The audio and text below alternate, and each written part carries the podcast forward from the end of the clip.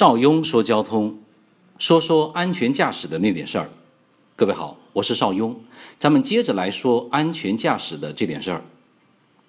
前几天的晚上，长沙发生了一起货车与电动车追尾相撞的车祸，压死一对母女。交警问货车司机：“你怎么搞的？”问他为什么不减速，为什么撞过去啊？货车司机说：“交警，我实在对不起，我没有办法，我眼睛睁不开。”后来交警调查表明，司机没有撒谎，他没看见。他看见了什么呢？他看见了灯光。什么灯光？我们会车的时候，对面司机的远光灯。大灯照过来，他看不见呢。他看见前面灯光是白茫茫的一片，人在灯光的笼罩下看不见了。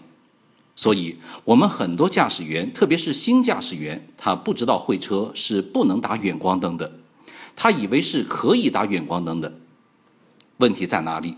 问题在我们的教练。据我们交警统计，晚上车祸的发生与大灯的照耀有百分之五十的关系。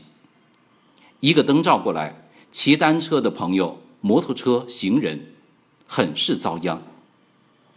后来我们做了个调查。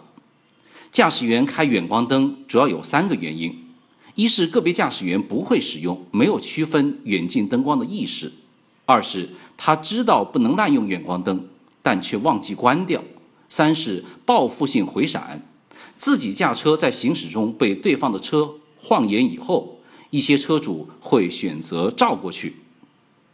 怎么做呢，朋友们？最简单有效的办法就是马上转移自己的视线。不要直视灯光，以防止眼球受到强烈刺激而短暂丧失视力。同时，注意降低车速，以防意外的发生。如果遇到后方的车辆打开远光灯紧随，最关键的是要尽量避免不必要的变道或者超车，保持直线行驶。遇到远光灯时，最忌讳的是报复性回闪。因为一旦报复性的使用远光灯闪对方的司机，有可能双方司机都会暂时失明，损人不利己。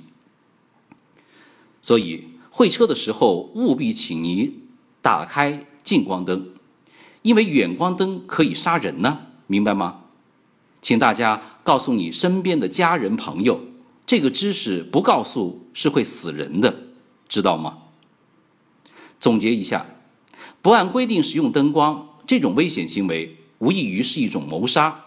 要做到适当提醒、转移视线、减速靠边。